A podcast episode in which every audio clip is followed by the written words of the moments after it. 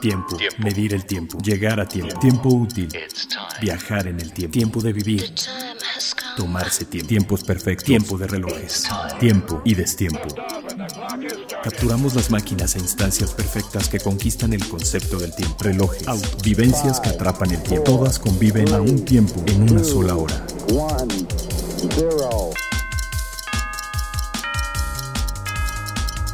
Local. Hora local, el podcast de Tiempo de Relojes. Tiempo de relojes. ¿Qué tal? ¿Cómo están? Buenas tardes, buenos días, buenas noches, según a la hora que nos estén escuchando. Este es Hora Local, eh, su podcast favorito, el único y el mejor en, en relojería, junto con Tiempo de Relojes en el episodio 51. Estamos ya en esta nueva era. Tenemos muchas cosas de qué platicar. Estoy aquí, yo soy Carlos Matamoros, estoy aquí con Carlos Alonso, mi tocayo. Hola Tocayo. pues eh, ahora sí que fundador del CIAR, de Tiempo de Relojes y pues, pionero de la comunicación relojera en México. Eh, Leslie López, que es editor de Tiempo de Relojes. Hola, un gusto verlos de nuevo. Y por supuesto también desde el otro lado del charco, Andrés Moreno, allá en Madrid, corresponsal de Tiempo de Relojes y ahora también de Hora Local. Hola, muy buenas tardes desde Madrid. Y pues estamos eh, pues muy, muy contentos porque hay muchas cosas de qué platicar. Entre esas, muchos temas divertidos que los vamos a ver en A Tiempo. Lo último, lo más reciente, reciente, lo tenemos, lo tenemos a tiempo. a tiempo. Pues resulta que crecieron las exportaciones de relojería suiza un 6.6% durante los primeros tres meses de 2021. ¿Cómo la ven? Ya era hora, ¿no? Ya era hora que hubiera un, un dato positivo que, que nos alegrara un poco el día. Y obviamente queda mucho todavía por recorrer, pero es un síntoma ya positivo, ¿no? Para arrancar el, este año que mm, hay que recordar que todavía seguimos en pandemia, pero bueno, ya. Dentro de todo eso no está mal, pero aquí en estas estadísticas hay unas lecturas bien interesantes, ¿no? Sí, es positivo. Lo que no es positivo es que se va todo a China, ¿eh? Porque Correcto, es, es sí. tremendo. el- China y el- Medio Oriente. Sí. Los países árabes están creciendo también, ¿eh?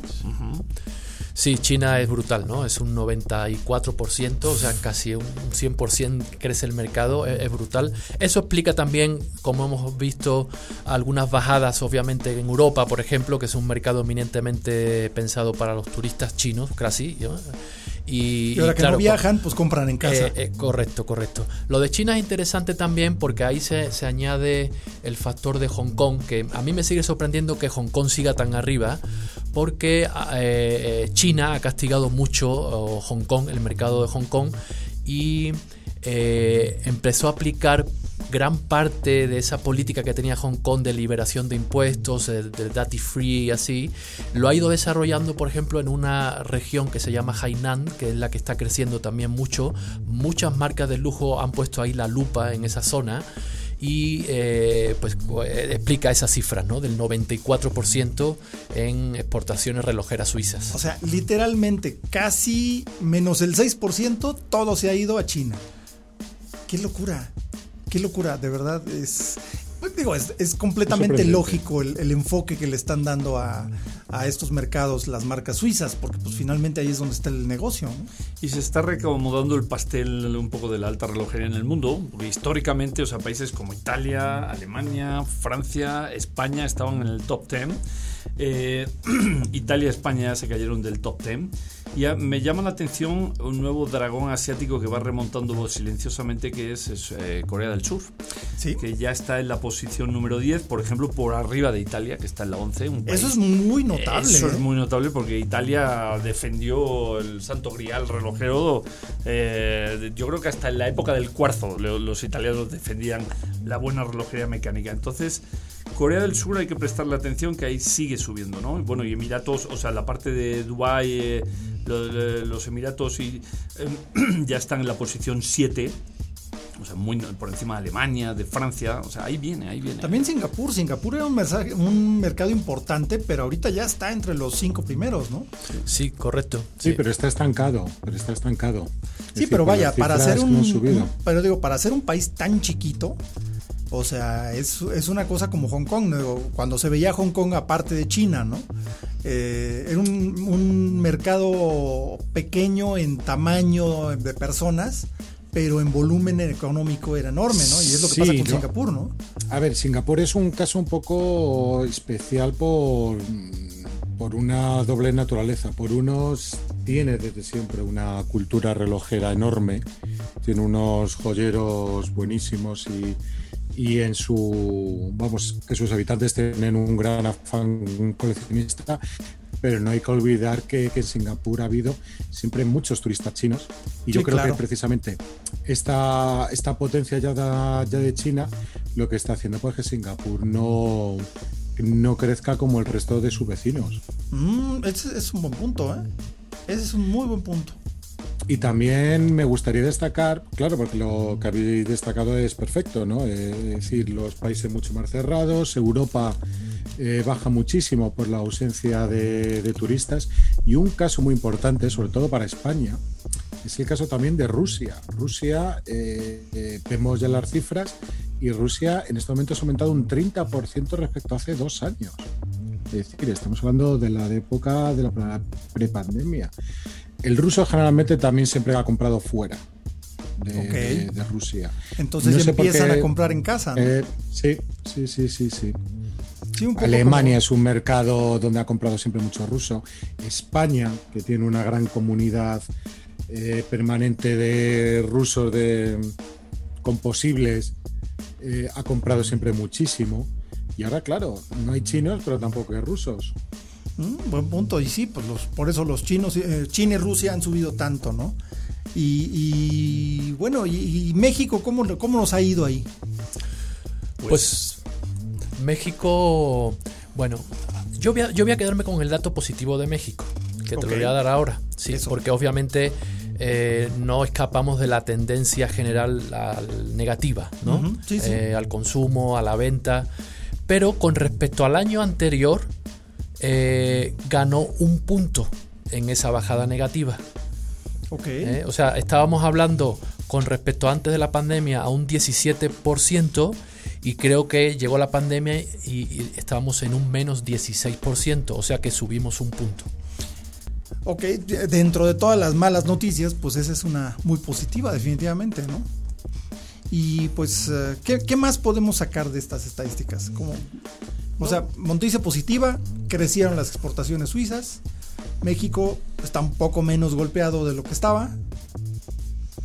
Y, pero bueno, este, pues creo que sí, este, Yo este es- particularmente creo que son unas que las tenemos que coger con bastante cautela. Eh, que decir, estamos comparando enero-marzo, que respecto al año pasado fue el con- comienzo de la pandemia, pero no podemos olvidar que, que realmente China, cuando empieza ya a bajar, es en enero del año pasado. Ujú, Sí, cierto. durante el año nuevo chino, eh, yo hablaba con conocidos joyeros aquí en Madrid y ya me dijeron que no vino ni uno. Entonces, eh, estos meses todavía yo creo que hay que cogerlos un poco con, con- con cautela. Buen Un poquito. Sí, de, de precaución. Sí, buen punto. Sí, luego la otra cosa que pasa en, el, en la posición de México, estamos ahora, según esta última estadística, en la posición 21, veníamos estando normalmente en la 17. La característica del mercado mexicano, que todos los aficionados de por acá lo saben, es que eh, no rankea mucho México en posiciones altas porque, mm, porque es un mercado muy de alto nivel, o sea, de pocas piezas caras. Exacto. Las estadísticas ayudan cuando el gran volumen, la gran, la gran clase media comprando eh, te, hace, te hace el volumen de cifras. Exacto, pero México es de puras piezas tototototas Piezas totas. caras. Pues, tuvimos el CIAR el año pasado que lo pudimos hacer, finalmente en octubre. Y bueno, lo, lo que oímos de todas las marcas es que para ser, eh, creo que solo se hizo un evento en, en China y el nuestro, presenciales, y estaban sorprendidos porque creían que nadie iba a ir. Y se hicieron muy buenas ventas de muy buenas piezas a, a niveles casi como años normales de prepandemia. Entonces, ahí otra vez no se explica que México esté en la posición 21 cuando resulta que las piezas top y las marcas top pues, se está vendiendo Claro. lo, lo alto y lo caro. No, y de hecho en ventas el, el CIAR pasado fue este, muy bueno históricamente, ¿no? Es el dato que tenemos. Digo, no, nunca tenemos una estadística porque las marcas no nos filtran exactamente. No, totalmente. Y luego también siempre se escudan diciendo que, bueno, ven clientes que a los 3, 4, 5 meses luego llegan a por la pieza y, se la presentaron en el CIAR. Entonces, tiene repercusiones en el resto del año, pero pero bueno, eh, eso fue. Eso fue. Bueno, pues vámonos a, otro tema y otra de las, de las sorpresas eh, recientes que tuvimos el Gran Premio de Mónaco histórico como preámbulo al Gran Premio de Mónaco de Fórmula 1 de verdad que se va a correr, bueno, este es de verdad también, pero eh, se corre el 23 de mayo. Pero este Gran Premio de Mónaco Historique es, una, es un agasajo, por lo menos para los que somos muy, muy fans del automovilismo, porque vemos coches de Fórmula 1 de otras épocas manejados no como piezas de museo, sino manejados de verdad para lo que fueron creados y pues con los riesgos que esto implica, ¿no? De hecho, uno de los patrocinadores, digo, también está muy metido eh, Chopard por ahí, pero ahora fue Tag Heuer, que pues si tiene un reloj que se llama como el circuito o como el país, pues qué mejor que presentar un Tag Mónaco conmemorativo del Grand Prix de Mónaco Historique que por supuesto, como lo adivinaron, si escucharon el podcast anterior, si no lo han escuchado, aquí los esperamos, vayan, escúchenlo y luego ya regresan y continúan desde donde nos quedamos. Si ya lo escucharon, eh, pues sí es verde. La tendencia es verde. Este reloj es verde. Esa es la gran noticia. Es muy bonito porque trae el calibre nuevo eh, Hoyer 02 que es, una, es un calibre precioso, eh, de, muy alto nivel, un cronógrafo integrado, que es una, cosa muy interesante. Y además, aquí hay un detalle muy interesante, lo lanzaron durante, el Gran Premio de Mónaco Historic, pero no tiene nada de marcas el reloj. O sea, no dice Grand Prix de Mónaco Historique en alguna parte, no dice en ningún lado. Entonces, esta es una parte muy interesante, pero lo que quedó es que el modelo verde fue lanzado durante este evento. Más no trae... Eh, que eso yo lo veo muy bien porque luego cuando, cuando tú adquieres un reloj que es de, una, eh, de un evento especial con el año y todo, a lo mejor al paso de los 5 o 6 años dices, bueno, pues este qué, ¿no? porque se quedó anclado en 2016 o 2005 y este no, simplemente es un Mónaco verde, pero sí tiene esa liga con el eh, Gran Premio de Mónaco Historic. Una cosa interesante es que trae dos contadores, a las 3 y a las 9. A las 3 es para los minutos, a las 9 para las horas. Y el eh, segundero continuo de la hora está en la posición de las 6, arribita del calendario. La verdad, un calibre muy interesante este Hoyer CO2. Eh, la pieza es de 39 milímetros, pero como es 39 milímetros por 39 milímetros, pues es un relojotote. Como pasa con los relojes rectangulares, ¿no? Y pues un precio bastante accesible como son estos, estos y era alrededor de los 7 mil dólares, lo cual no está mal, está muy decente. Y aquí hay una cosa interesante, solamente se van a producir 500. Yo creo que ya están vendidos. No, ¿eh? no, ya están vendidos. Ayer o la semana pasada o durante la carrera, porque además la carrera estuvo bien interesante. Si les gusta la Fórmula 1, echen un ojito ahí en YouTube. Van a ver el agarrón que se dio, que famosamente terminó con un Ferrari V3 de Niki Lauda embarrado en la meta de, Mónaco, porque se venía agarrando Jan Alesi con Marco Werner en un Lotus, pero era un, un agarrón en Mónaco como en los buenos tiempos de la Fórmula 1 Simplemente Alessi falló un cambio, entonces dejó de acelerar un momento el coche y el otro estaba muy cerquita, le pegó y le dio un llegue contra la pared pero fue peleando por el primer lugar, no fue un error así a lo tonto. Entonces, eso está padre porque si todo el mundo se rasga las vestiduras de cómo destruyen un coche histórico. son para eso, son coches de carreras. Pero seguro que el reloj salió intacto. El, el reloj no le pasó nada. Al reloj no le pasó nada, eso es, eso es lo bueno. Pero la verdad es que es un gran espectáculo este Gran Premio de Mónaco, Historic. Y una pieza, pues la verdad está muy bonito este, este Mónaco verde. Y pues eh, me gustaría platicar de la nueva edición de Tiempo Relojes que ya está en la calle. Y quién mejor que pues el que la fundó y el que la editó. A ver, cuéntenos. Le vamos a pasar la palabra a Leslie, que además está en primera línea de fuego. Ah, no, y claro. Luego, y luego ya hacemos de. ya comentamos. De comentaristas. No, pues bueno, la verdad la portada es un portadazo, ¿no? Porque es un reloj de. Es uno de los relojes del año, yo creo. es el nuevo Octo Finísimo con nuevo récord mundial. Que si se esperan unos minutitos también les vamos a platicar de ese reloj. Exactamente, ¿no? Calendario perpetuo. Tuvimos también la oportunidad de entrevistar a Antoine Pin, que es el director de la división relojera de Bulgari. También nos da ahí algunas claves. Eh, y después, pues grandes novedades, ¿no? Las grandes novedades que, con las que arrancaron el año Patek, Odemar Piguet, eh, Rolex, ¿no? Nos faltan los clásicos. Eh, es un número que viene muy enfocado, muy orientado. Quisimos poner la, la atención en todo el boom digital eh, que vive el mundo a nivel global y también la industria relojera con nuevos desarrollos de tecnología, eh, no solo en e-commerce, que es lo, que, lo que primeramente como eh, adoptó las medidas de, para, obviamente potenciar ventas, eh, sino también otras herramientas y nuevas tecnologías que está aplicando la industria para, por ejemplo, reconocimiento de relojes, que no haya fakes, eh, eh, otras herramientas, otros campos digitales donde está penetrando también la industria, conquistando nuevas, nuevas audiencias y potenciales clientes. analizamos pormenorizadamente con un artículo de Andrés el mercado chino, porque son realmente pioneros en nuevos hábitos, nuevas rutinas que probablemente acabaremos adoptando en todo el mundo a nivel de compras, a nivel de uso de herramientas digitales. Entonces creo que es un número bastante interesante, bastante atractivo, que adelanta un poco tendencias que van a venir en, este año y posteriormente. Y bueno, eh, pues yo creo que también. Ah, también hay una, una noticia también relacionada con el automovilismo. Richard Mill nunca ha negado que su inspiración siempre ha sido el deporte motor, la Fórmula 1, la tecnología alrededor de todo esto. Y pues eh, hizo algo muy congruente y está patrocinando un equipo del, Campeonato Mundial de Resistencia, el World Endurance Championship el WEC, que dentro del cual están las 24 horas de Le Mans, las 12 eh, horas de Sebring y carreras eh, históricas como estas. Eh, arranca la temporada ya en, unos días en el circuito de Bélgica, en, Spa, en Bélgica, en Spa-Francorchamps, con una alineación completamente femenina al volante. Justo lo que hablábamos de los relojes que están borrando esa este, línea o esa frontera entre el género masculino y femenino en relojes. Pues en el automovilismo, curiosamente, es un deporte más, eh, más masculino históricamente, pero que ha tenido grandes eh, eh.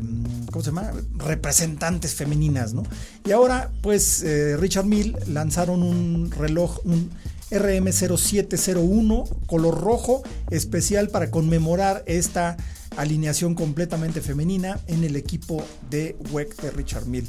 Entonces, muy bien y esperemos que les vaya muy bien y se va a poner muy interesante este campeonato que ahora ya incorpora eh, supercars, ya no nada más prototipos, ya están entrando coches técnicamente de calle como alguna vez fue, lo cual pues es un, es un buen cambio para, para todo esto.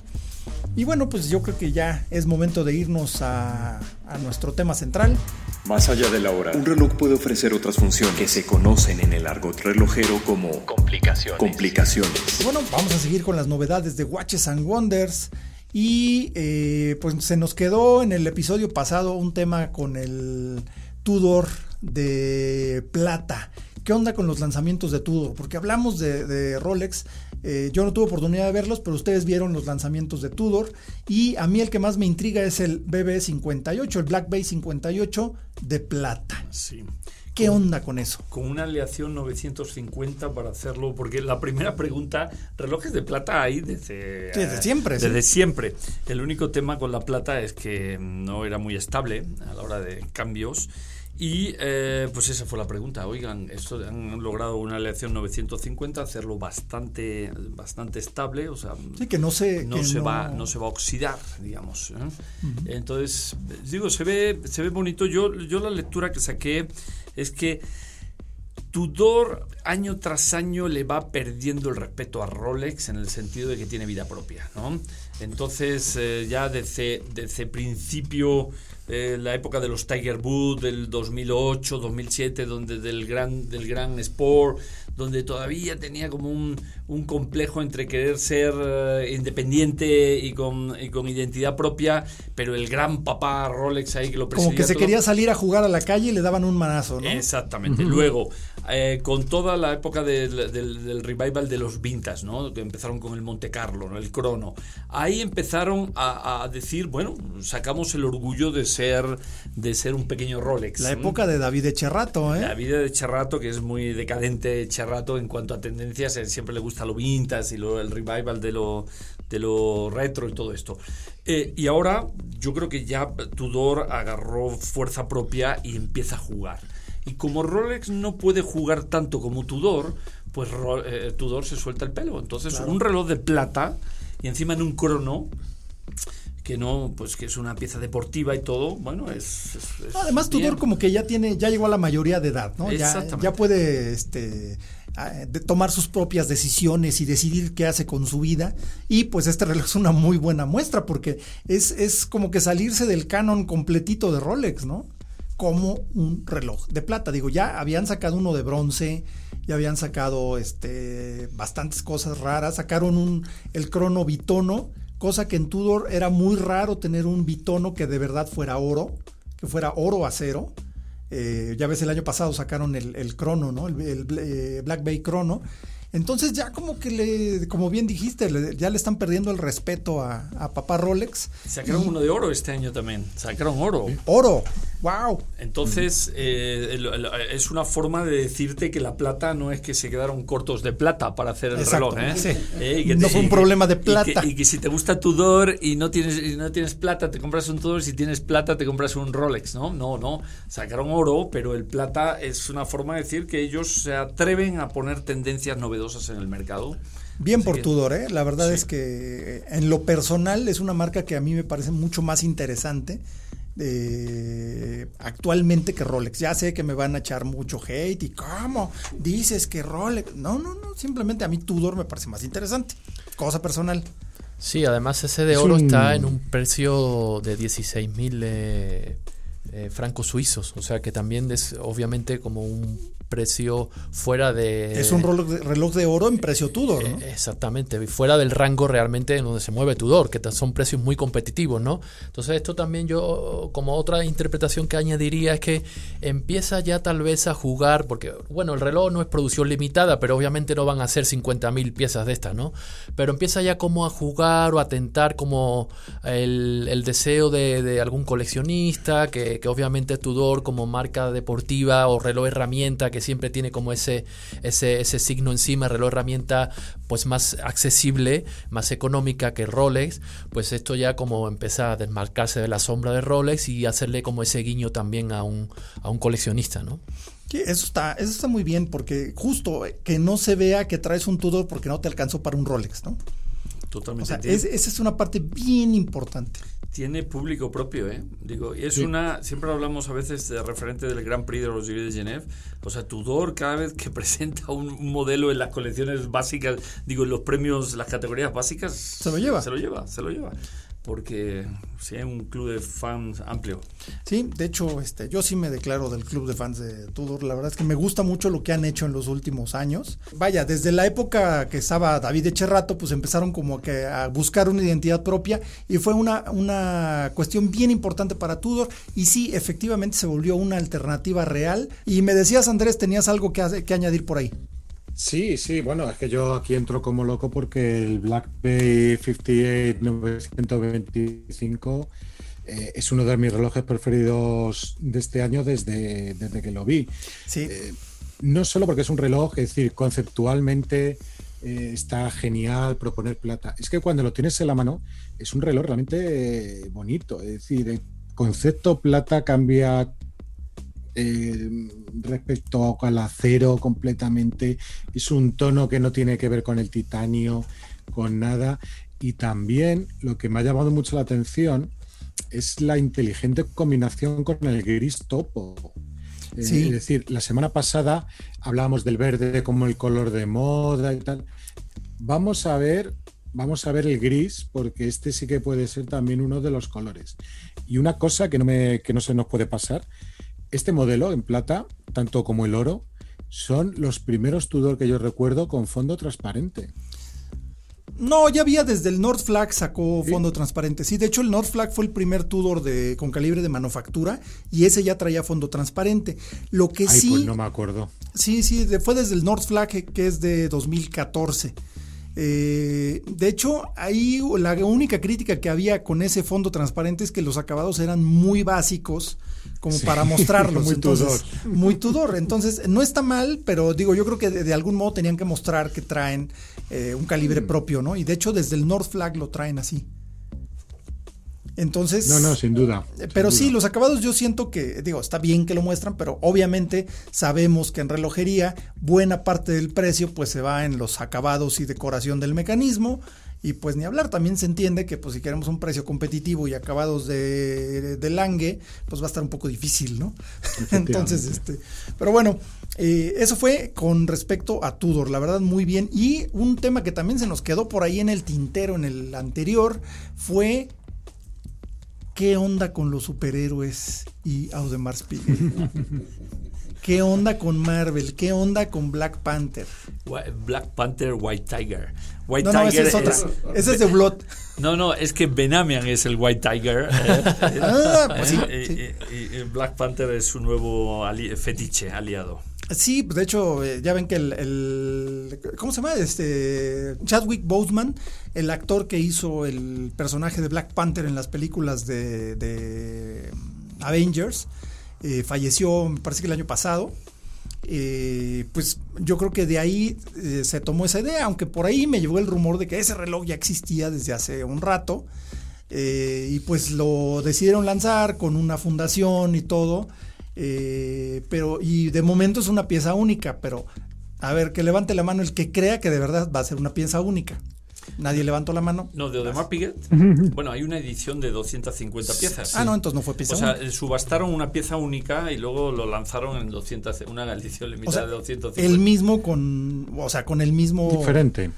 Bueno, sí, pero vaya, los todos con el con el muñequito, pues. O sea, Sí, sí, no, que la única diferencia que me parece que la pieza única era de oro blanco y la edición normal es de titanio, creo. algo así. Ah, ok, sí, es que también no, no me no me enteré mucho de, de lo de AP. ¿Qué onda con ese reloj? ¿Cuáles son sus- ¿Ustedes lo vieron en vivo o...? Eh, no, no lo No, hemos visto en vivo. Vi- pero- yo seguí, eh, seguí todo el, evento de ceremonia del lanzamiento de The Hollywood, ¿no? Que muy, muy, muy Benamian, porque además lo que está pasando con.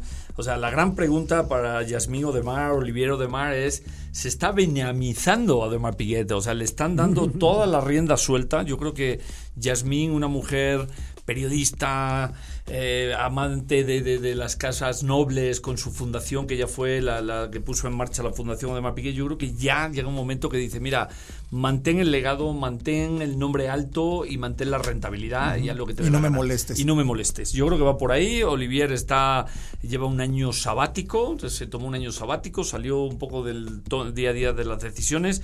Entonces Benamian está haciendo lo que le da la gana. Eh, Y es eso un- está, está peligrosón, ¿no? Bueno, es- Yo creo que para una marca como Audemars Piguet, que es de la santísima trinidad de las marcas suizas, de- con Vacheron y con, con Patek, híjole, es que ya se me hizo muy Román Jerome, ¿no?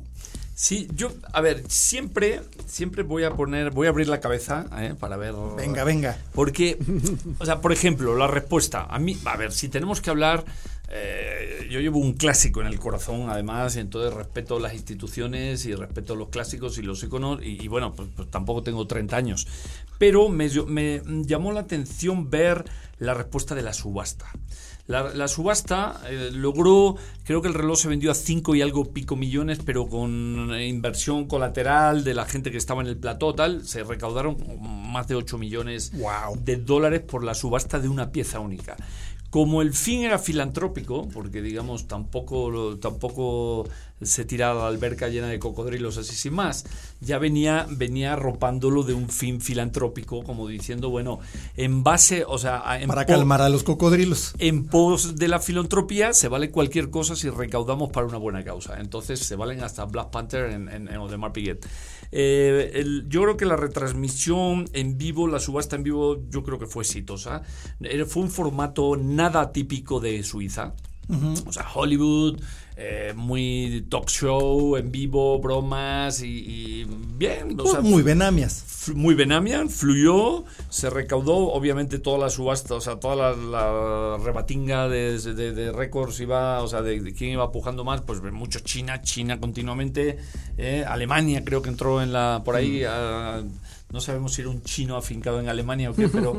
Y eh, bueno, pues misión cumplida, consiguió probablemente el reloj en subasta más caro de la historia para nivel para nivel de recaudación de una causa noble que no es para un coleccionista. O sea, supera cualquiera de Only Watch. Pues, eh, ah, no, no, porque... No, sí hubo uno de Only Watch más, Sí, el de 32, perdón, sí, sí, sí, está el Patek de treinta y tantos millones y eso también es una causa noble, sí, efectivamente. Bueno, pero en todo caso una gran cifra. Entonces, bueno, pues eh, la Pantera cumplió su cometido. Pues sí, este, pero ¿qué, qué, qué, mensaje les deja eso como, como, mm, o sea, esta es mi toma personal, mi opinión personal. Yo siento que ya no, em, ya no saben qué hacer para no depender del Royal Oak. Porque saben que dependen completamente del Royal Oak.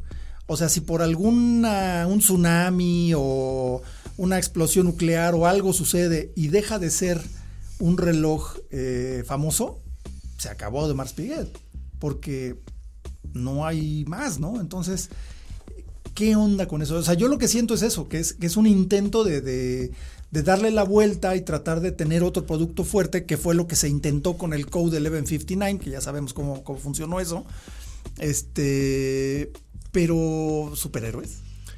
Sí, yo preferiría seguir hablando del Royal Oak, ¿no? Del jumbo verde sin tapicería este año. Claro. La verdad. Son, yo creo que son herramientas ya casi que de marketing, realmente, que, que polarizan mucho la, la, la opinión, ¿no?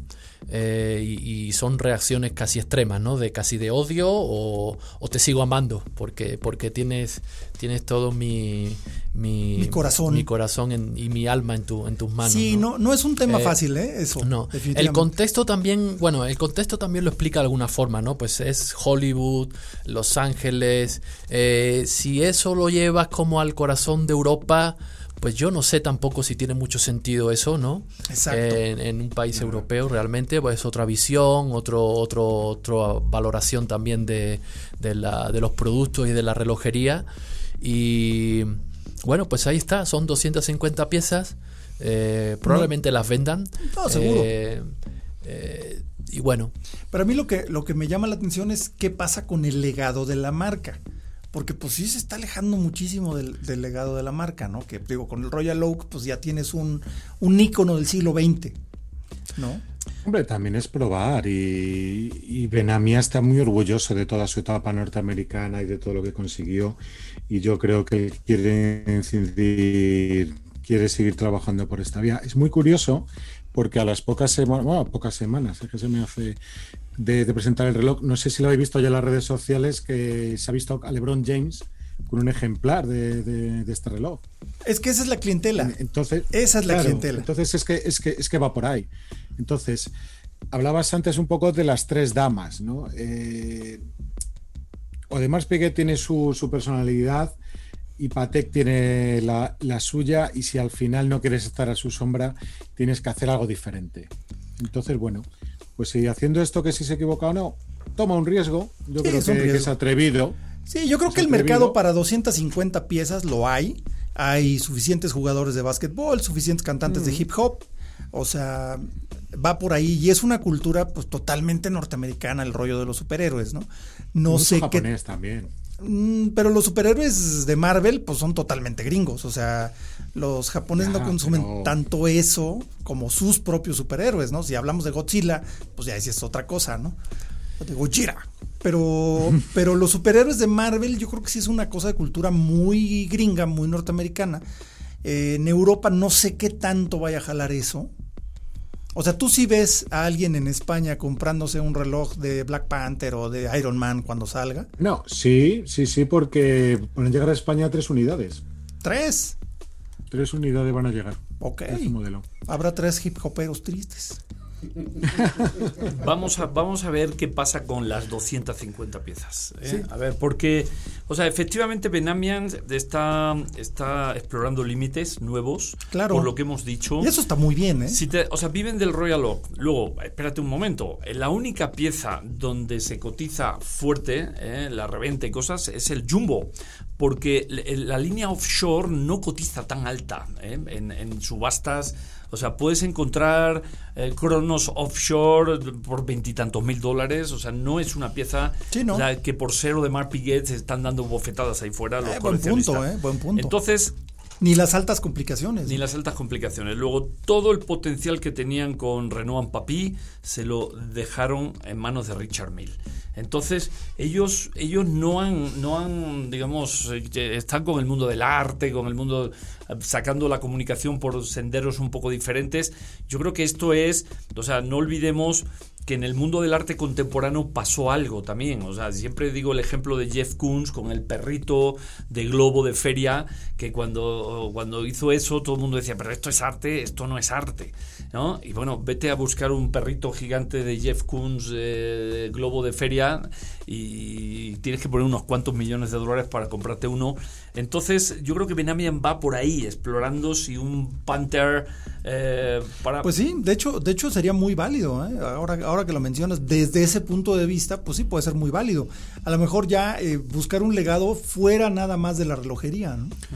Yo creo que se va a olvidar eso y se va a olvidar rápido porque el próximo año tenemos 50 aniversario de Royal Oak y están condenados a entenderse y a Sí. dialogar y a revisar y a velar por el futuro del Royal Oak también. Entonces probablemente esto me da la impresión de que se va a olvidar, ¿eh? Se va a olvidar pronto, fíjate. Sí, yo, yo siento que eso debería ser lo que pase, lo que debería, más bien debería ser lo que pase, ¿no? De que se olvide, porque es demasiado ajeno, demasiado alienígeno para una marca como Audemars Piguet, pero pues no sabemos, ¿no? En una de esas le pasa lo que al perrito de Jeff Koons. O sea, no sé, ¿no? Pero bueno, eh, cosas más raras han pasado en la relojería a lo largo de 400 años. Entonces, este. Mickey Ma- que- han pasado Mickey Mouse. ¿eh? ha pasado Mickey Mouse. Que ya lo queremos todo, a Mickey lo, lo adoptamos. ¿eh? Sí, Los claro, con, con todo y que es el Darth Vader verdadero, ¿eh? Pero bueno, yo sí, yo sí quisiera un Gerald Genta de Mickey Mouse. La Claro, verdad. Claro, a lo mejor tu hijo dentro de 30 años te dice, yo quisiera un Black Panther de Odemar Piguet. Eh, buen punto, ¿eh? Fíjate, eh, está bien, ya. Eh, Como ahora sí que me dieron un bofetón así, ¡pah! ya, me caí. Está bien, pero va a ser, va a ser interesante observar es- esa, esa tendencia, ¿no? Eh, bueno, a ver qué sucede con esas 250 piezas. eh, vaya. Y bueno, eh, también habíamos dicho que íbamos a platicar de Bulgari y de su nuevo récord mundial con el octofinísimo Perpetual Calendar. Perdón, pero yo creo que ese es el reloj del año digan lo que digan. Está cerca el Libris Mecánica nuevo reverso de, de Jaeger LeCoultre, pero eso siempre tienen así como su lugar en la estratosfera, ¿no? Pero yo creo que el, el octo finísimo calendario perpetuo, otro récord y demás, dices, que no se cansan de, de, de- de- estar este, dejando boquiabierto a todo mundo, ¿no? ¿Tú qué te pareció, Andrés, ese, ese Bulgari?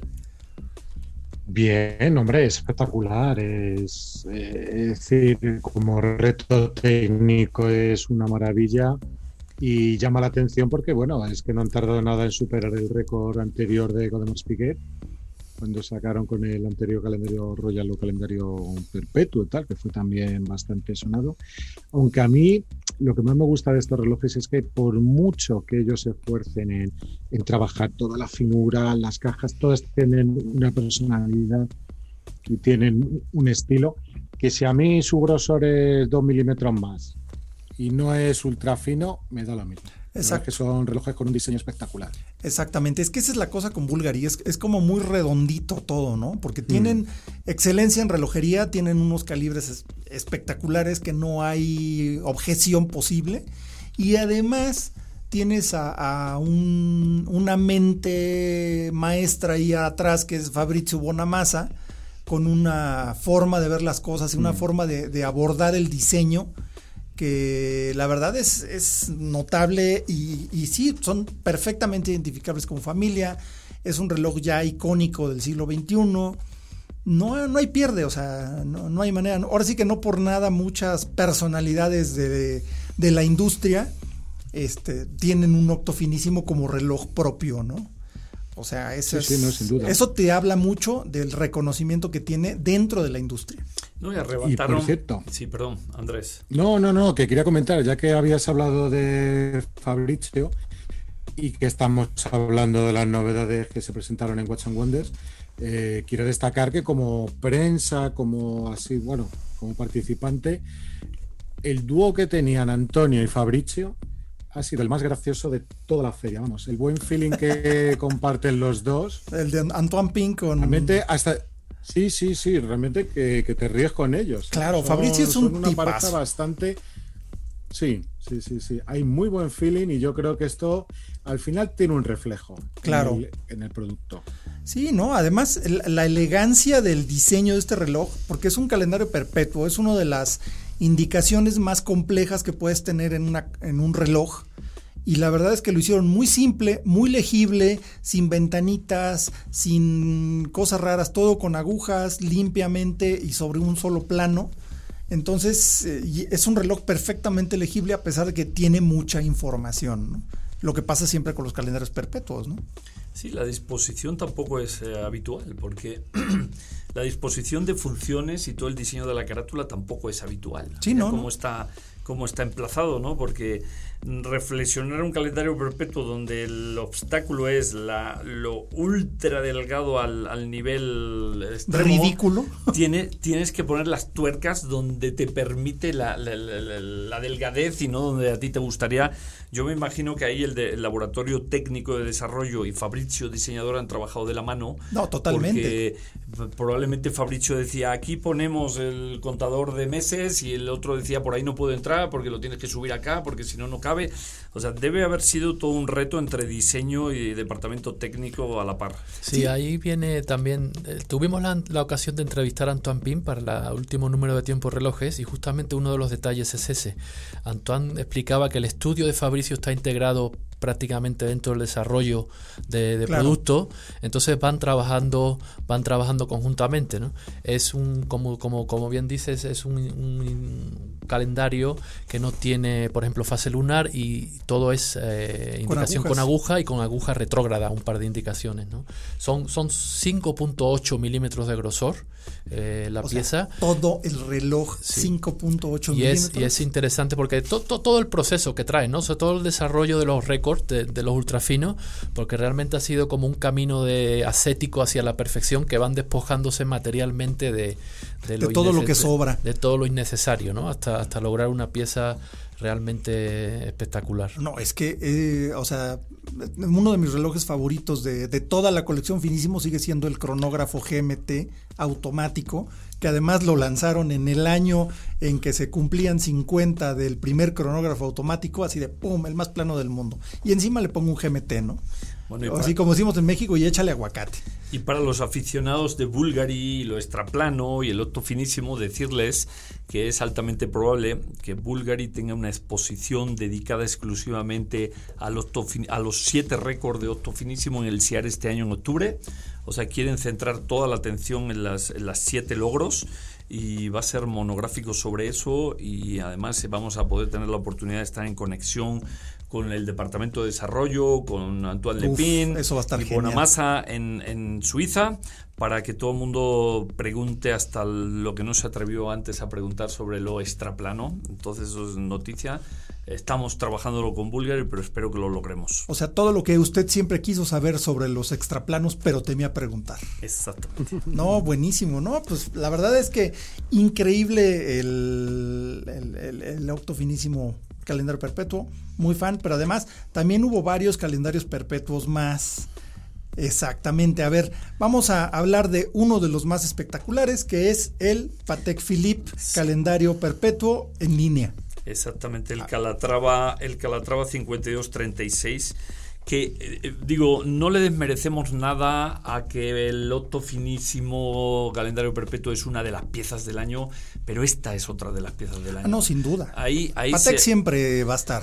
No, sobre todo no, por, no porque sea un Patek, sino porque, o sea, eh, tuve la oportunidad, igual que probablemente vosotros, de, eh, asistir al webinar donde nos presentaron el video técnico de cómo desarrollaron este calendario perpetuo y es una, bueno, es una belleza y una maravilla porque descompusieron totalmente la arquitectura y la física de un calendario perpetuo y la volvieron a reconstruir a, base de, engranajes concéntricos para que en, una sola ventana pudieran dar toda, o sea, pudieran dar el día, la fecha y el mes.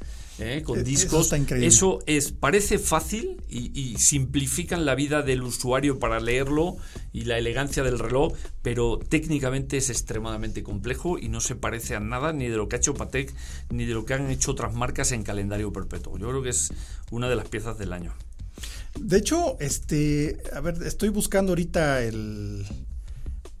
Porque me acuerdo de haber visto algo parecido. Eh, no sé si te acuerdas de don Ludwig Oerslin. Sí. No, es que, ah, no, es el MHT. Es que hay un reloj que tiene también la lectura así, pero en eh, la posición de las tres. Pero no era para Ulis Nardan, eso, ¿verdad? No, no, este es ya para Oxan Jr. Ok. Para su marca propia bueno, la, inspiración de Patek es un reloj de bolsillo, ¿no? O sea, eh, que mm. tenía esa indicación con la ventana panorámica y obviamente ahora han desarrollado un mecanismo mucho más complejo. De hecho, son tres patentes, están pendientes tres, tres nuevas patentes eh, en el sistema de indicación de disco, eh, que también incorpora rodamientos de cerámica. la, la, verdad es que es un reloj no, tiene un desarrollo bellísimo y elegante porque lo ves y, no piensas ni que sea un calendario perpetuo de lo, de lo sencillo que es y esa es justamente la dificultad, claro. Claro, es que es exactamente hacer algo algo aparente, algo complejo que se vea simple requieres o un desarrollo como el de Patek Philippe o un desarrollo como el que hizo Bulgari. O sea, no hay, no hay forma, porque sí eh, hay muchos calendarios perpetuos en el mercado, o por ejemplo como el que hizo Cartier, el concéntrico. Esa era una belleza también del reloj. Totalmente. Pero vaya, o sea, el lograr esa simplicidad, al lograr esa elegancia en el diseño, pues requiere mucho esfuerzo y mucho poder técnico, ¿no? Y pues esta es la gran muestra, ¿no? no y hay, hay un, todo un tema filosófico de Patek en esto. Yo recuerdo a Philippe Ster, cuando antes de que Thierry asumiera la presidencia en el 2008, o sea, eh, cuando en el 1996 sacaron el primer calendario anual, eh, ellos venían, ellos venían de hacer el, calibre 89, o sea, venían de escalar las cumbres y las cumbres y las cumbres de la complicación. Y de pronto, eh, Philippe Ster en el 96 dijo, viene una época de serenidad. Y la época de serenidad es que la complicación ya no puede ser solo al servicio de la complicación para lograrlo. Tiene que ser a favor del usuario. Hay que simplificar la vida del usuario. y por ejemplo, él dijo, el calendario anual es la primera etapa de poner complicaciones a bases de algo simple. O sea, de, decir, bueno, prácticamente lo importante es que te cambie el mes, solo hay un mes que no es 30 o 31, entonces por un mes que no es 30 o 31, pues, pues no vamos a andar en un calendario anual y lo ajustas a final de febrero. El, este es un poco esa filosofía. De hecho, cuando ves el catálogo de Patek, todavía se enmarca dentro de lo que ellos llaman gran complicación. ¿Eh? un calendario perpetuo de esta pieza. Oh, Pero Totalmente. lo ves y parece un calendario simple, parece un day-date simple y bueno, a base de un gran esfuerzo técnico para simplificar la vida al usuario. Yo creo que eso es admirable versus otras marcas que todavía te dicen que llevan 7, 8, 10 complicaciones y que lo han logrado, ellos ya vienen de vuelta y los demás van de ida. Exacto, sí, e, es que Patek Philippe, precisamente por eso decíamos que es de, las tres, de la, de la Santísima Trinidad relojera suiza, y pues no es, eh, que se le llame así no es una casualidad, ¿no? Y esta pieza lo demuestra, la verdad es que sí, es una de las piezas del año, sin duda. Y no sé, ¿cuál te gusta más? ¿Cuál es tu favorito? No, yo adoro Bulgari, yo tengo un. No, no, yo sé. Yo tengo un octo finísimo, me encanta porque. Por eso hablaba de las personalidades de la industria. No, creo que es el, el, el primer gran conte clásico contemporáneo del siglo XXI, el octo finísimo. O sea, digo, es. No, no hay nada que cambiarle. Ahí está la mano de Bonamassa, que es, como dice Babán, es el, el de Leonardo da Vinci de contemporáneo de la relojería. Yo iba a decir Michelangelo, pero sí, Sí, sí, también. bueno. es lo mismo, sí. Exactamente. Pero ah, yo llevo en mi corazón también mucho a Patek, eh, porque, porque sí, estos señores no necesitan inventar el hilo negro, No. eh, o, o que parezca el hilo negro y cuando ves todo el desarrollo técnico de lo Es que, que ahí sí inventaron algo especial, no nada más el hilo negro, ¿no? Sí, es sencillo, discreto, pero de una gran complejidad No, técnica. y además una carátula esfumada divina Sí, sí. y no es verde. Y no es verde. Buenísimo. No, muy bien, pues ahora sí que tenemos, nos quedan un chorro de cosas pendientes de Watches and Wonders. Eh, nada más, eh, pues yo creo que es momento ya de, darle un cierre a este episodio.